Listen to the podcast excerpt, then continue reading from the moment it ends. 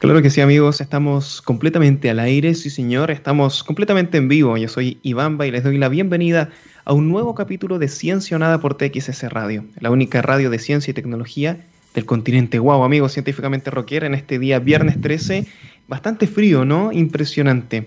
Amigos, les voy a decir una cosa. A pesar de que el SARS-CoV-2 se tomó la agenda eh, durante todo este año, evidentemente, el resto de eventos no dejan de ocurrir.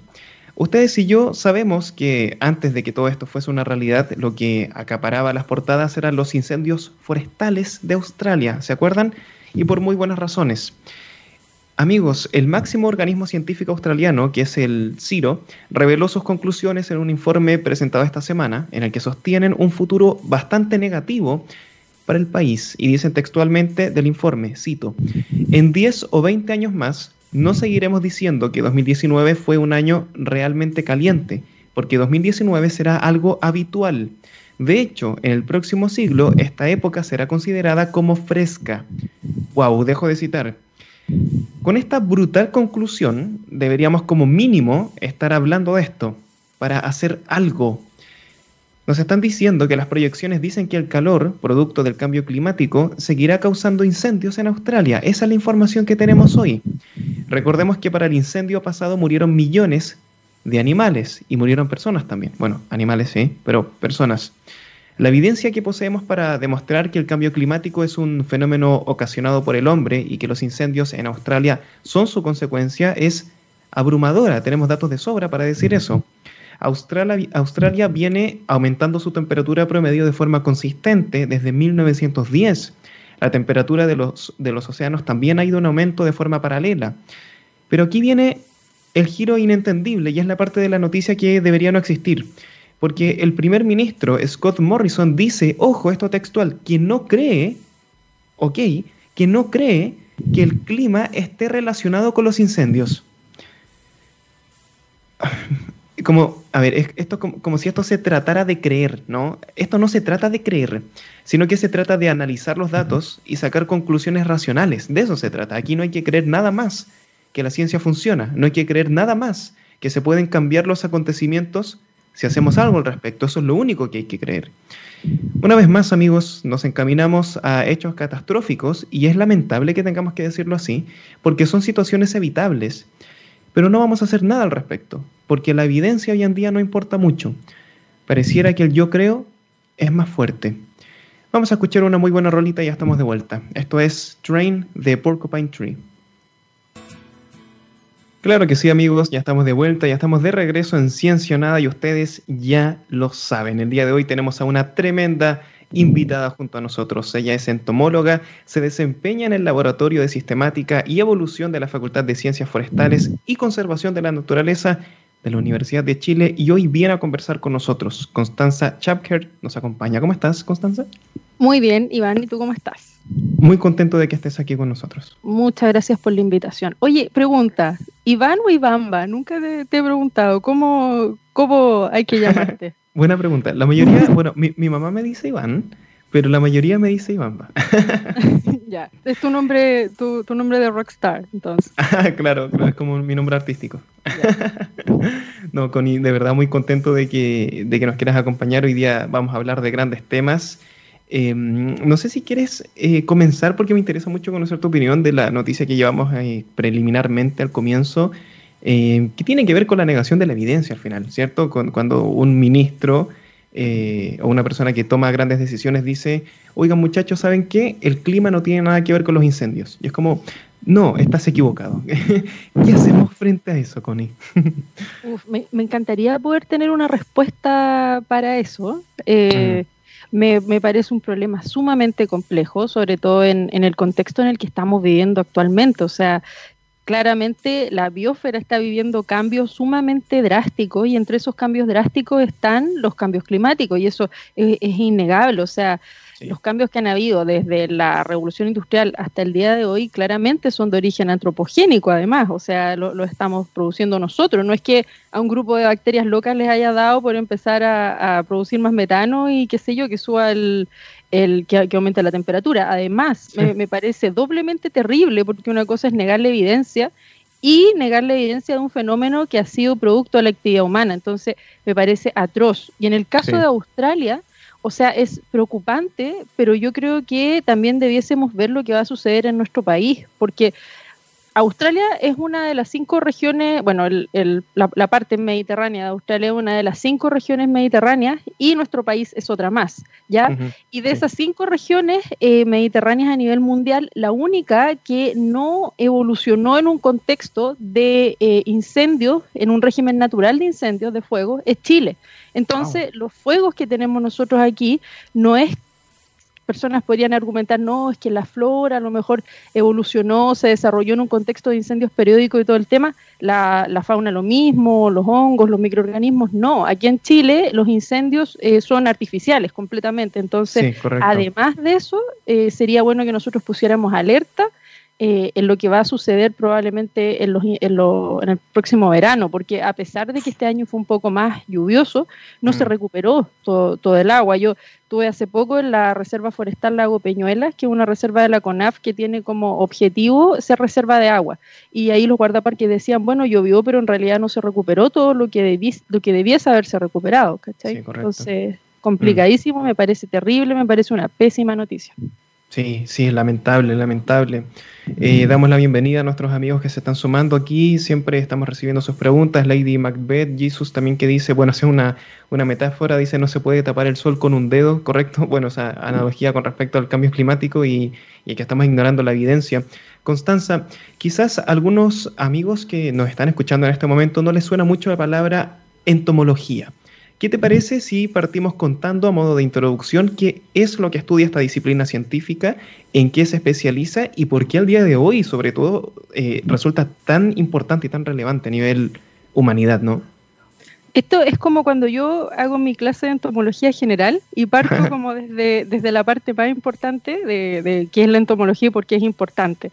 Eh, y agradezco mucho la pregunta porque de hecho es, partimos por el principio, ¿ya? Eh, entomología eh, es una rama, una subdisciplina de la zoología, que es una, una rama de la biología que estudia los animales. En particular, la entomología es el estudio de los insectos y muchas veces los grupos afines. O sea, entendemos que eh, los insectos están agrupados dentro de un filum que se llama artrópoda, que agrupa a los animales de patas articuladas. Tenemos también, por ejemplo, ahí los arácnidos, los crustáceos, los cien pies, los mil pies y eh, los, insectos. Entonces, eh, es el, estudio de los insectos y de sus grupos afines. O sea, a ver, de repente mm, puede haber un entomólogo que estudie araña y, no pasa nada. O sea, no, no, estudia insectos propiamente tal, pero sí un grupo bastante afín.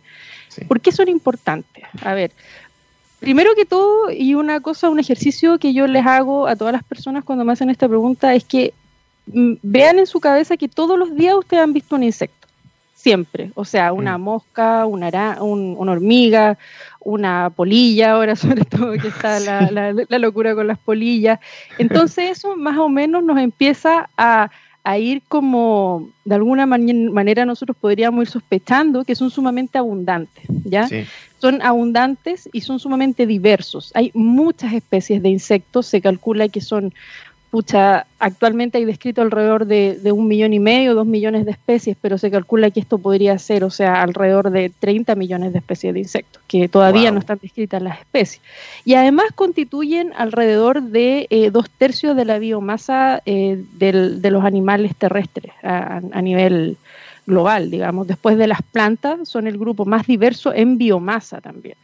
Entonces también esto nos va dando señales y nos va sugiriendo de su importancia a nivel ecosistémica. O sea, e, estos insectos están acá y además están haciendo cosas y están haciendo mm. cosas que a nosotros nos podrían eh, favorecer de alguna manera. ¿ya?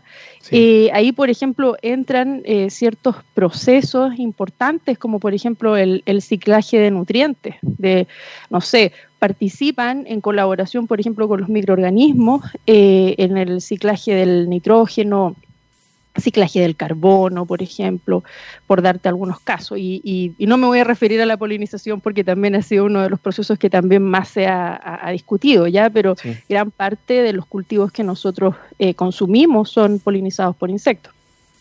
Wow.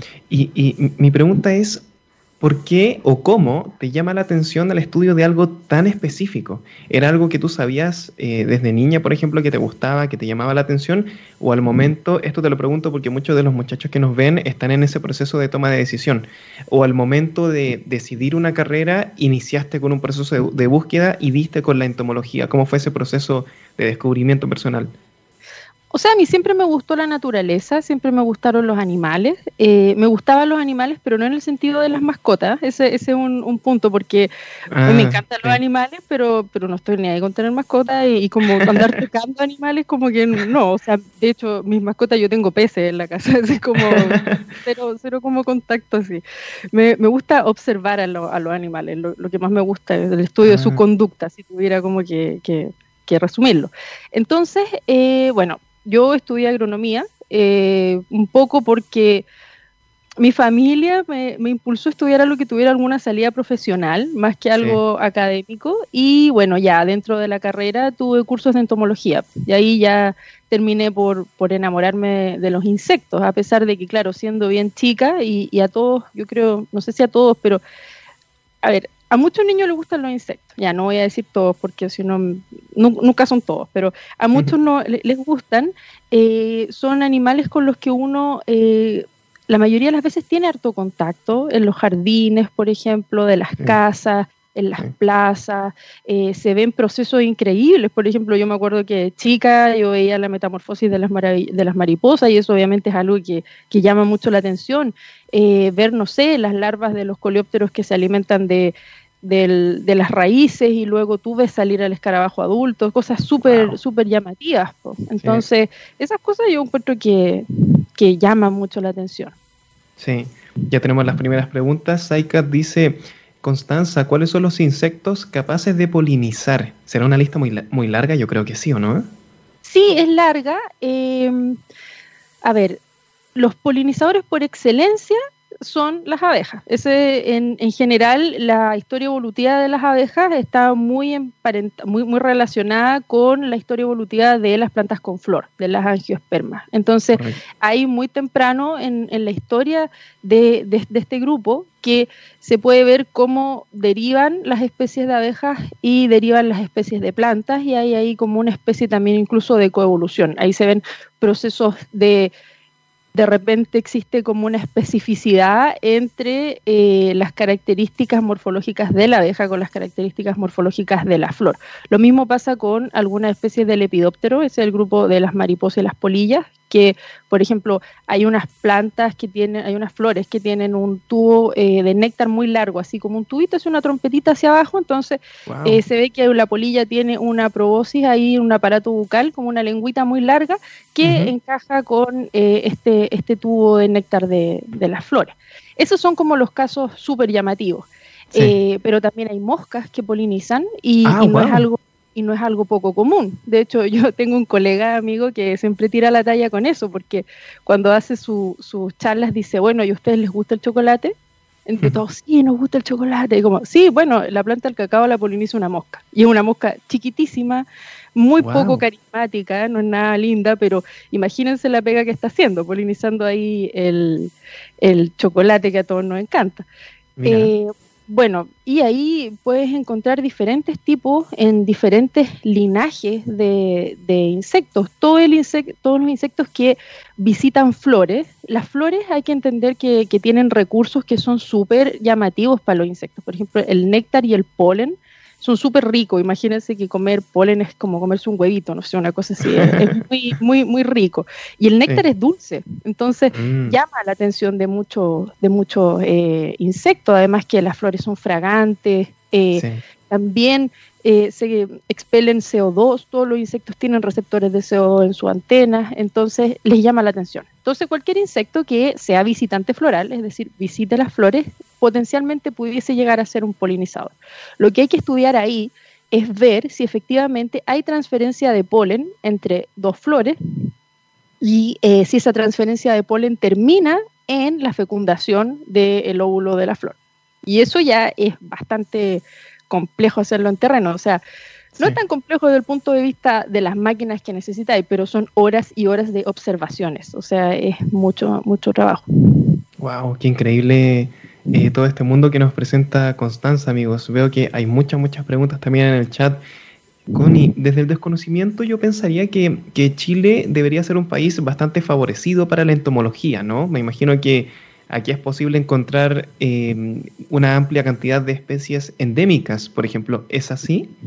Sí, bueno, Chile es una isla biogeográfica. Ah. Eh, a veces nosotros nos sorprendemos de lugares como Australia, Madagascar, porque tienen especies que son únicas. Bueno, en Chile pasa exactamente lo mismo. Nosotros acá tenemos eh, linajes completos que solamente están acá. Lo que pasa es que son más chiquititos y quizás no tienen colores tan llamativos, pero esto, este patrón se repite en los vertebrados, en las plantas, en hongos eh, y por supuesto en insectos también. Wow. Y entiendo que tu especialidad son las cucarachas, ¿no es así? ¿Por qué te parecen tan fascinantes eh, estos insectos en particular?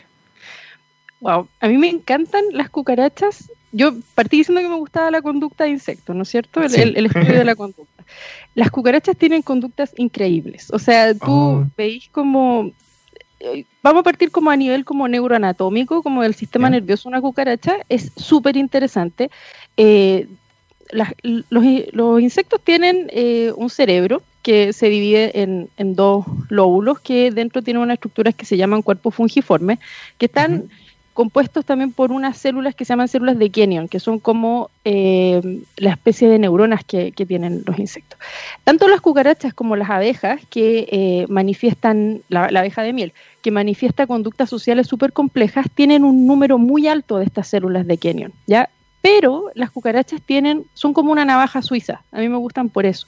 Son capaces de eh, aprender, de hecho hay trabajos en los cuales eh, se ha encontrado que las cucarachas tienen aprendizaje asociativo. De hecho hay un paper muy bueno que se oh. llama como las cucarachas de Pavlov, que las condicionaron de la misma manera que Pavlov condicionaba a sus perros y reaccionaban oh. igual. Entonces, a mí me encanta esa, esa plasticidad, esa capacidad de aprender, esa capacidad de explotar diferentes recursos que tienen. Mm. Me encantan, me encantan. Eso, eso es lo que más me gusta de ellas. Wow, qué increíble. Voy a seguir, wow, es que tenemos varias, varias preguntas. Maggie dice, Connie, ¿cuál es la diferencia entre el polen y el néctar de una flor? Ya, interesante pregunta. El, néctar es, es, un líquido, es una sustancia líquida azucarada, ya que eh, eh, se, se, se, genera dentro de la flor eh, y podría, o sea, la función que se le ha dado al, néctar es atraer eh, polinizadores, ya para se, piensa que esa, esa es la función, eso es lo que podría estar haciendo y, básicamente los insectos y, algunas aves también, algunos murciélagos se sienten sumamente atraídos hacia eh, el néctar. Por otra parte, el polen son los gametos, los gametos masculinos de eh, las plantas. Entonces, esa, esa es la diferencia. Perfecto. E, esta pregunta creo que ya la respondimos. Jesús dice, ¿cuál es la especie favorita de Constanza? Son las cucarachas, ¿cierto? ¿Es así? Claro, pero, pero cucarachas es un es un orden dentro que tiene. Claro, hay, hay unas más Entonces, Hay una, hay una diferencia. Mi especie favorita, sí, que podría decir. Ah, no sé, no, no puedo. ¿Una especie de cucaracha? ¿Que, que, sea mejor que, otra? Es que regalona. O sea, es que, es que, no es que sea mejor, pero ha sido, ha sido una especie a la que yo he estudiado mucho, entonces la he ido conociendo y, y, me, y, ella me ha ido, eh, ¿cachai? Aquí ya me voy a ir una ola. como, e, ella me ha ido como poniendo distintos desafíos, ¿cachai? Como, como primero en estudiar su ecología, estudiar su conducta, estudiar su morfología, y es eh, una especie del género endémico Moluquia, eh, la Moluquia mm. brevipenis, ¿ya? Y actualmente lamentablemente eh, está categorizada eh, por los procesos del Ministerio del Medio Ambiente. Nosotros la categorizamos en el laboratorio y está vulnerable actualmente por oh. pérdida de su hábitat. Habita el borde costero de Chile central, justamente la parte que se quema. ¿Y, esa, esa, e, esa especie en específico es endémica también? Endémica. Todo el género, no, a ver, es que ahí hay que revisar algo, pero, pero sí, yo me atrevería a decir que ese género es endémico, el género Moluquia. Y está en peligro. Por lo menos esa especie eh, claramente presenta reducción de su hábitat, principalmente oh. por la industria inmobiliaria, bueno, forestal y agrícola también. Oh, ¿y, existen algún tipo de, de iniciativas para, para tratar de controlar eso? Porque igual es como bastante grave que se pierda algo así, ¿no?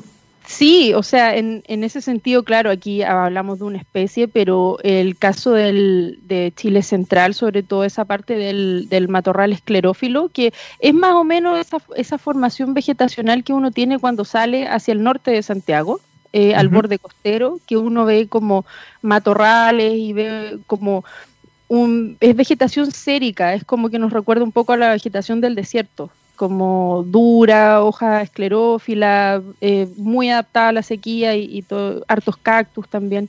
Eh, toda esa parte está, está con, graves problemas, principalmente por eh, este avance que ha habido en la industria inmobiliaria. Y ahí, bueno, si, si me permite, me gustaría dar un, un mensaje a la gente, por ejemplo, que si ellos se compran una casa en, a la orilla de la playa y todo eso, intenten conservar la flora. Ya muchas veces existe un reemplazo de ah, eh, la flora nativa por flora exótica. Ya entonces ahí eso va si es una presión extra para este hábitat que está siendo fuertemente ahí amenazado.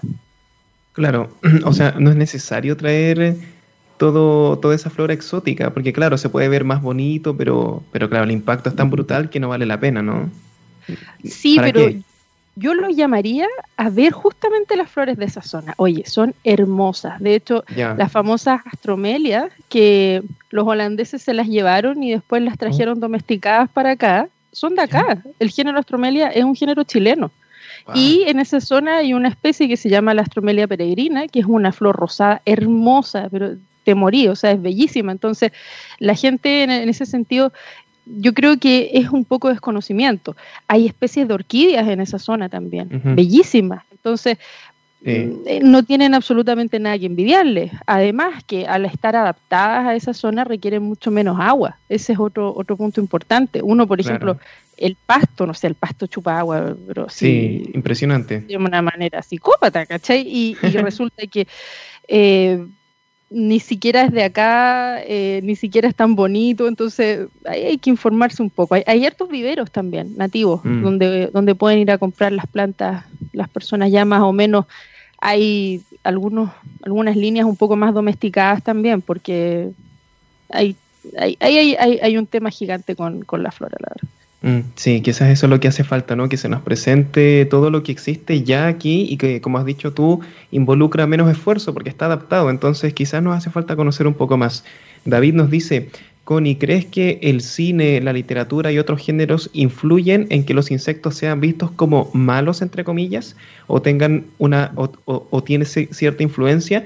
Y además, ¿crees que es necesario divulgar sobre el valor para eliminar ese desprecio a los insectos? Y ojo, que porque David es profesor de historia y él dice, en un trabajo se armó una expo bichos y quedé loco con la cucaracha africana, creo que era. Los niños amaban a los insectos, pero había que trabajarlos harto. Y aquí complementa Lady Macbeth, que es psicóloga, y ella dice, el miedo a los insectos es atávico, más que socialmente transferido. Igual es interesante porque evolutivamente aprendimos a rechazar a los insectos por, por ser potencialmente peligrosos. Bien, interesante discusión. Mira, yo ahí tengo una visión eh, contraria a la hipótesis de que esto pudiese ser atávico o pudiese ser transmitido de alguna manera eh, no sé, en los genes, por, decirlo de alguna manera. Y de hecho es bien curioso porque hoy día salió una noticia en las últimas noticias y justamente el periodista me preguntó ayer y, sale, bueno, sale mi explicación ahí mismo, hoy. Y yo pienso que es cultural, definitivamente cultural, porque bueno, hay, hay varias razones. A mí esta, esta idea de que hay ciertas cosas que se transmiten genéticamente, sobre todo en nuestra especie, me parece sumamente reduccionista. Yo creo que para nuestra especie la transmisión eh, cultural o, la transmisión a través del aprendizaje es muy relevante, ¿ya? Eh, y además, si eso yo lo complemento con eh, mi experiencia con los niños, yo no veo que ellos tengan un rechazo que pudiese ser innato hacia los insectos. Y la verdad, el rechazo se empieza a ver cuando ellos ya han estado expuestos a adultos que le han como eh, que, le han mostrado este, este miedo, básicamente. Entonces, yo pienso que es cultural. Si, si me preguntan a mí, porque no sé, por ejemplo, en Chile, ya los habitantes de acá de Chile, la realidad es que nosotros tenemos dos especies, ni siquiera insectos, de arañas, la araña el trigo, la araña rincón, que nos puedan potencialmente matar. Y eso es como, o sea, para que te mate una araña el rincón también es como que tenéis que tener muy mala suerte, Entonces, no se me ocurre que, pudiese transmitirse de otra vía que no sea cultural. Ya, sí, sí, sí, correcto. Aquí Lady también nos dice, correcto, es, muy complejo, es algo eh, multifactorial, es verdad. Amigos queridos, estamos conversando con la entomóloga Constanza Chapker. Vamos a escuchar una muy buena rolita y ya estamos de regreso. Esto es Serpents de Sharon Van Hetten. Claro que sí, amigos, ya estamos de regreso, estamos de vuelta en Ciencionada. Constanza, la pandemia se ha tomado la agenda noticiosa eh, casi todo este año, qué duda cabe, y hay pocos eventos, hay pocos hechos que le hayan ganado portadas. De repente dejamos de hablar de cambio climático, de repente dejamos de hablar de emisiones y también dejamos de hablar de biodiversidad. Las cucarachas también cumplen un rol en esto, pero ¿qué te parece, Connie, si comienzas explicándonos por qué la biodiversidad es algo que debería, de hecho, importarnos a todos?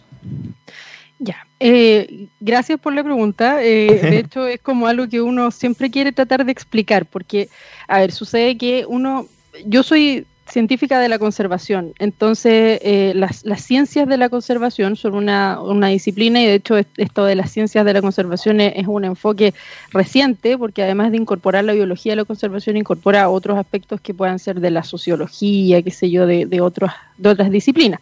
Entonces, para nosotros que estudiamos, eh, que estudiamos conservación o que trabajamos en conservación, es súper obvio que hay que conservar la biodiversidad. Entonces, cuando salimos al mundo real y, y la gente nos dice, bueno, ¿y para qué queréis conservar la biodiversidad? Así como que uno, la primera vez que te hacen esa pregunta, te dejan plop.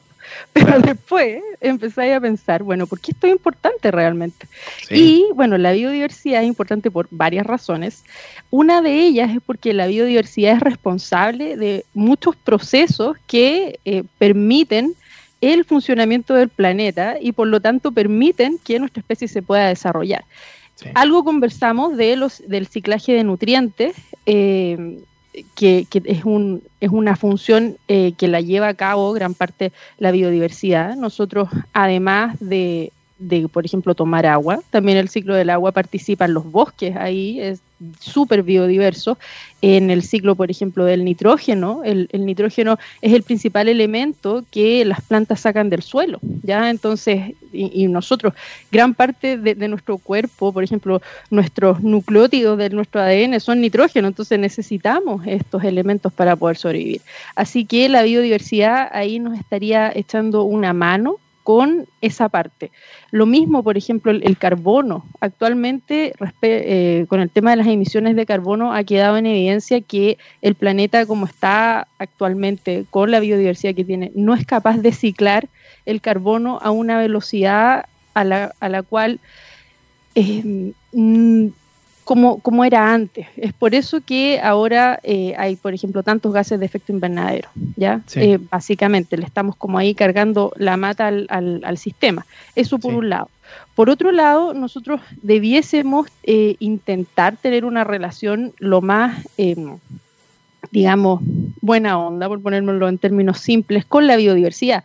El coronavirus es un ejemplo de eso. O sea, los científicos que trabajan con enfermedades emergentes venían diciéndolo hace bastantes años, que si seguíamos explotando la biodiversidad como lo veníamos haciendo, estas enfermedades que saltan desde los, animales silvestres al humano, esto sí iba a ser iba a, ir siendo cada vez más eh, recurrente, mm. ¿no es cierto? O sea, nosotros al explotar, al cada vez eh, meternos más en, en, ambientes silvestres, aumentamos eh, el riesgo de encontrarnos con animales que pudiesen portar eh, enfermedades. Además, el hecho de que una, una enfermedad en su ambiente natural tenga muchos hospederos, eso permite que la enfermedad esté como más o menos controlada. Cuando nosotros matamos a esos hospederos, bajamos las poblaciones, los virus se descontrolan, por, ponerlo en términos muy simples, ¿ya? Así que debiese preocuparnos la biodiversidad por eso.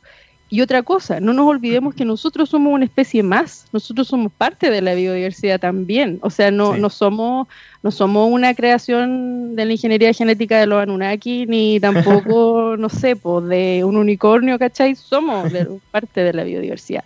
Y hay que entender que el hecho de que nuestra especie haya sido exitosa en el último millón de años también tiene que ver con las condiciones que han habido en el planeta. O sea, el Holoceno, que ha sido la última era eh, geológica, y es, playa, pues, ¿cachai? O sea, es, bacán. Mm. Tiene, ha sido muy, eh, digamos, benigna, por ponerlo en algunos términos. Y eso ha mm. sido gracias a los procesos, a las interacciones que hay en estos componentes, tanto bióticos como abióticos, que eh, componen nuestro planeta. Sí. ¿Deberíamos prepararnos para la zoonosis masiva entonces? ¿Deberíamos empezar a acostumbrarnos a las pandemias, Connie, o, o podemos hacer algo al respecto? Yo creo que en vez de acostumbrarnos a las pandemias, nos deberíamos acostumbrarnos a tener una relación un poco llevar la relación de otra manera con la biodiversidad. O sea, hay que pensar como, no sé, no seguir deforestando, por ejemplo, eh, no seguir fragmentando el hábitat. Por ejemplo, cosas así que, que puede sonar como muy desconectado, pero a ver, cuando tú tienes un parche nativo de, de silvestre, digamos, de bosque, por darte un caso, si yo solo fragmento en varios pedacitos, la el perímetro que voy a tener en cada la suma del perímetro de cada uno de esos pedacitos va a ser superior al perímetro de eh, el, parche grande, ¿no es cierto?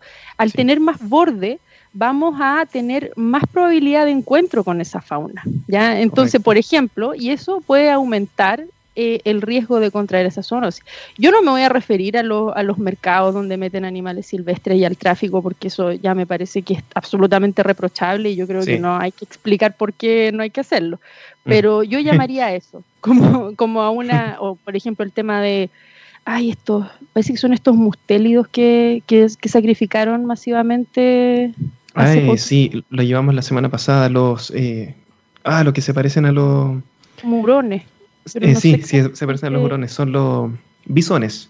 ¿Bisones? Ya. Bisones. Eh, por ejemplo, es innecesario tener esos animales en cautiverio. Por ejemplo, o sea, eh, no, no, no, es que nuestra especie dependa de tenerlo en cautiverio, entonces ya, por ejemplo, podríamos como partir por ahí.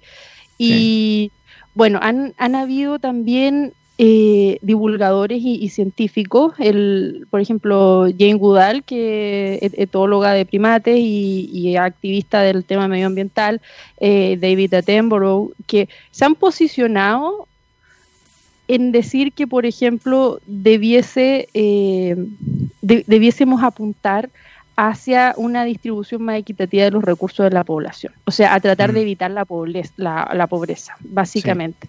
Yo creo que hacia ahí debiésemos apuntar. Pienso yo que, sería lo más adecuado para evitar las próximas pandemias. O sea, yo te juro que prefiero evitar las pandemias a que sigan apareciendo y, a vivir encerrados siempre con todas las dificultades que hemos tenido. Sí, y tantos desafíos. Y aparte que eso, incluso si uno lo viera desde un punto de vista meramente económico, y uno dice, no, tenemos que seguir porque hay que seguir produciendo, hay que seguir consumiendo, y que eso trae beneficios, sí, pero si uno lo viera desde un punto de vista solamente económico, la pandemia es un retraso de eso. O sea, hay personas que mueren, hay personas que, que ya no están, la economía se cae, entonces incluso aunque lo viéramos solamente monetariamente, la pandemia es una mala jugada para eso. Tenemos una pregunta súper desafiante. David dice, Constanza, ¿Crees que el modelo exponencial, wow, esta es preguntaza, ¿crees que el modelo exponencial del ser humano y civilizatorio tecnológico de hoy es compatible con alcanzar ese equilibrio con la, con la diversidad? ¿Es compatible? Wow. Ya, mira, yo les voy a recomendar, yo soy súper mala para acordarme los nombres, pero salió un documental de David Attenborough hace poco, que está en Netflix, que dice como una vida en nuestro planeta, una cosa así creo que se llama. Y ahí él propone al final, bueno, les voy a hacer un poco spoiler, pero es súper propositivo y ahí él da como algunas de las, eh, de las salidas que tenemos para poder vivir, vivir en nuestro planeta, no extinguirnos como especie y además coexistir con la biodiversidad. Y una de las mm. salidas que él da es justamente, o sea, la tecnología acá es nuestra amiga. O sea, a través de los avances tecnológicos podemos, y a través del conocimiento, eh, podemos eh, relacionarnos con la biodiversidad de una manera bastante positiva, ¿ya? Y no tener estos problemas. Sin embargo, lo que sí no es compatible con eh, la biodiversidad y con nuestra supervivencia en el planeta es el modelo económico actual. Y eso no hay vuelta atrás y con la mm. forma que tenemos de producir, por ejemplo, a través de la agricultura intensiva, a través de, por ejemplo, que lleguen cosas desde el otro lado del planeta en un buque que estuvo quemando petróleo hasta acá y que eso mm. sea sumamente barato y que en el fondo nadie está pagando ese costo medioambiental, por supuesto que eso no es compatible. O sea, actualmente hay que tomar acción hay que, ya no basta, de hecho, ni siquiera con conservar. Ahora lo que tenemos que hacer es restaurar y replantearnos cómo vamos a relacionarnos con la naturaleza. Pero en ese sentido, la ciencia y la tecnología es nuestra aliada. Sí, estoy de acuerdo con eso. Aquí nos metemos en un tema bien grande, pero yo estoy de acuerdo contigo. O sea, el, modelo económico que manejamos hoy día en algún momento dio solución a muchas cosas y eso no se puede desconocer, es verdad. Sobre todo en una sociedad que era profundamente pobre, en un mundo que era profundamente pobre, donde no había acceso ni a las medicinas, ni absolutamente nada, este modelo de producción masiva que disminuye los costos y que aumenta el acceso hace que tú y yo estemos conversando hoy, ¿cierto? Hace que yo me pueda comprar este micrófono, hace que los muchachos nos estén escuchando. Excelente, todos podemos tener un acceso más barato a las cosas. Pero claro, el acceso es tanto porque las cosas son hipermasivas que se abaratan los costos, que llega a un nivel en el que ya no sabemos qué hacer con, la chatarra tecnológica, con, con, lo que has dicho tú, de que sale súper barato quemar todo ese combustible y nadie le importa porque no hay que pagar nada. Eh, aquí uno puede dejar la llave del agua corriendo todo el día y la cuenta del agua no es tan cara. Entonces, como, ok, hay que reconocer lo bueno del modelo que lo, que lo tiene, pero debe haber algún tipo de límite porque ya estamos teniendo Em, comportamientos que después no se pueden reparar. Yo me, yo me acuerdo muy bien que tú en una entrevista hablaste sobre los límites planetarios, que son estas barreras que no deberían ser sobrepasadas si queremos asegurar nuestra propia supervivencia en el planeta. Y varios de ellos ya los sobrepasamos. No sé si quieres profundizar un poquito en eso. Sí, por lo menos tenemos dos límites, porque a ver, los límites planetarios, para, para quienes no, estén familiarizados con el tema, lo pueden googlear y, de hecho creo que hasta tiene un artículo en la Wikipedia, son eh, ciertos em, parámetros, no, no se enojen por favor estadísticos por haber llamado mal parámetro lo que no es parámetro, pero son, digamos, como, son como nueve parámetros que eh, lo que hacen es fijar ciertos límites para nuestra eh, nuestra supervivencia, la supervivencia de la especie humana. Entre esos, por ejemplo, está el uso de agua dulce, está, por ejemplo, el cambio climático, tenemos la biodiversidad, los ciclos biogeoquímicos, y etcétera. ¿ya? Eh, eso lo fijaron científicos y, la idea tiene eh, bastante respaldo por la comunidad científica, en sin perjuicio de que obviamente hay gente que tiene una visión más crítica respecto a eso, hay que, hay que decirlo, por supuesto. Y actualmente eh, tenemos límites que no están sobrepasados, límites que estamos en, la zona ya de riesgo y límites que están de frentón sobrepasados. Y también mm. límites que no sabemos porque nos falta información. Ese, es un gran punto. Dos de los límites que están sobrepasados por lejos, uno es la pérdida de biodiversidad y el otro son los ciclos biogeoquímicos del fósforo y del nitrógeno. Eso a nivel global. Pero existen eh, límites que están sobrepasados a nivel local. Por ejemplo, aquí en Chile mm. Central, nosotros tenemos sobrepasado el límite del uso del agua dulce. Wow. Y un poco eso se, se puede quedar manifiesto porque, o sea, Chile, país de la OCDE, tenemos gente que no tiene acceso al agua en zonas que no es que estén viviendo en el desierto, sino que sí, sí podrían llegar a tener acceso al agua. Entonces, el problema de cómo están las cosas planteadas actualmente también es que te lo plantean como que no hubiera alternativa. Eso yo creo que también es lo más eh, descorazonador.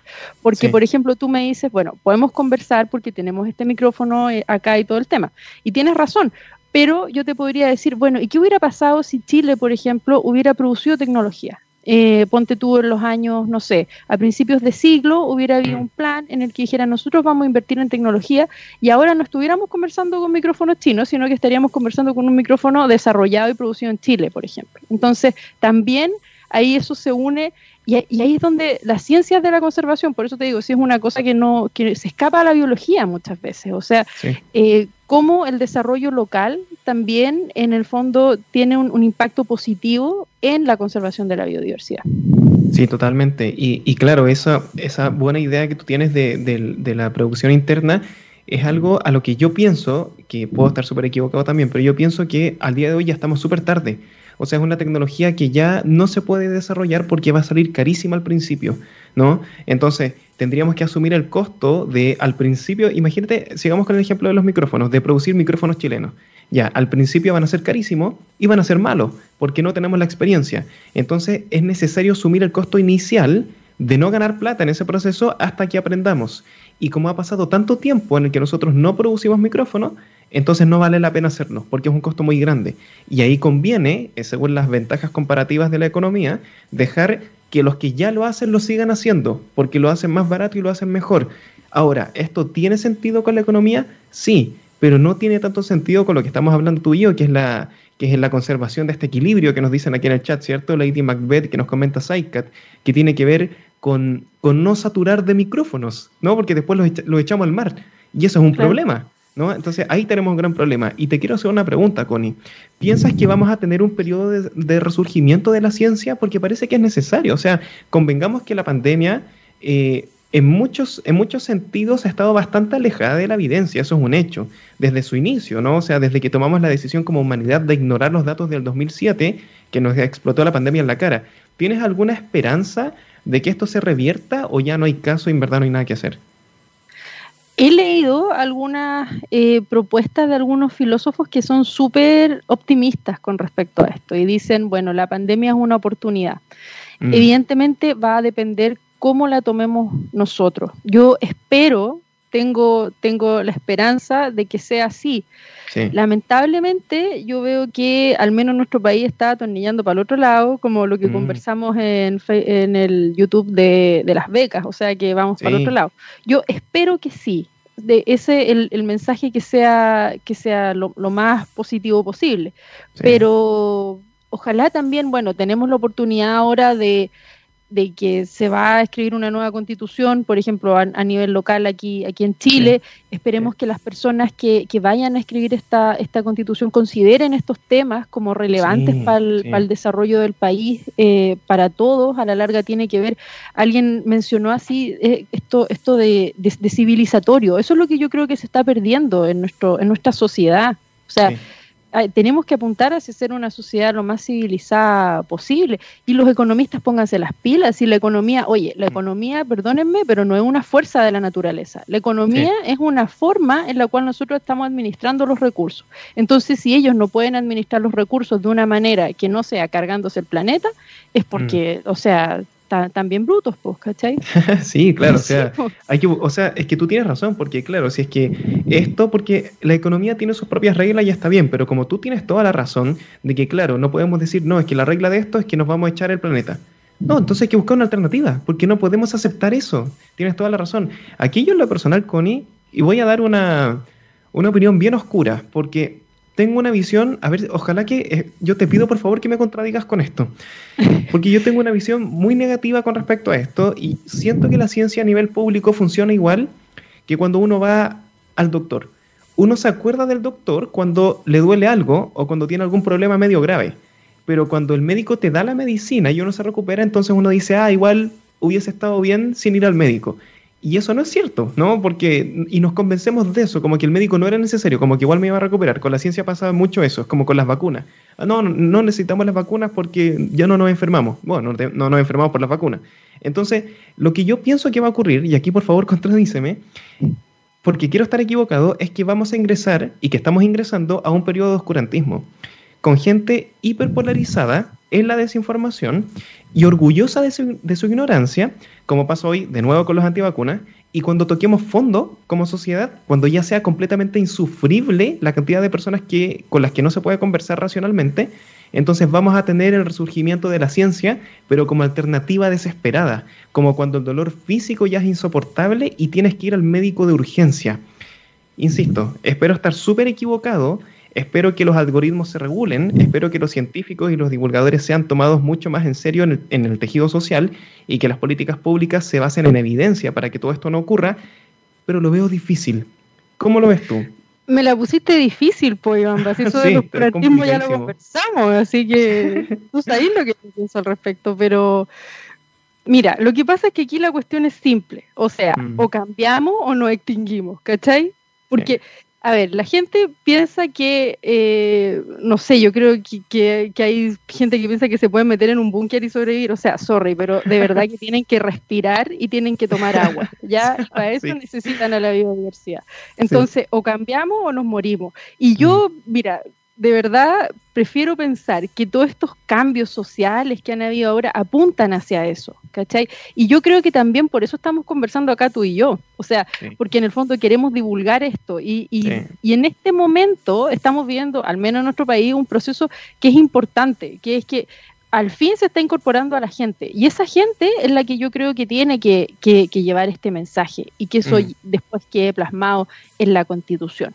El problema también, y no podemos ser ingenuos, es que hay muchos conflictos de interés, ya por, recursos, ya entonces esa, esa, esa parte yo la encuentro súper crítica, súper, súper crítica. Pero mm, no lo sé, tenemos, tenemos que cambiar, no hay opción, ya quedémonos con ese mensaje, no tenemos opción, o cambiamos o no extinguimos. No hay alternativa, es verdad. Wow. Constanza, amigos, impresionante. Hemos llegado al final de nuestro programa. Ha sido una conversación muy entretenida. Realmente se pasó volando el tiempo. Temas muy interesantes que podemos conversar tranquilamente tres horas más aquí con Connie. Y Constanza, el micrófono es tuyo para decir lo que quieras. Eh, si quieres invitar a la gente a revisar tus trabajos, a ver tus redes, contar cómo te lo pasaste, es tuyo el micrófono, por favor. Sí, me la pasé muy bien, me siento súper feliz porque aquí Bamba me contaba cuando nos fuimos a la pausa de que hicieron muchas preguntas.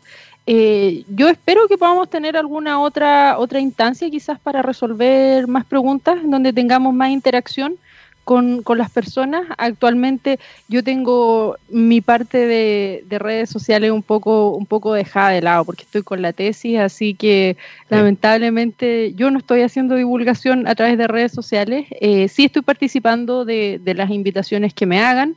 Em, voy a estar de ahí, después te voy a contar, voy, a estar hablando como de cuestiones vocacionales con un grupo que se llama Naturalistas Chile. Les voy a estar hablando como de mi, de mi historia, a ver de repente si hay gente que le interese y le gusta la naturaleza y que vean cómo pueden seguir la carrera académica.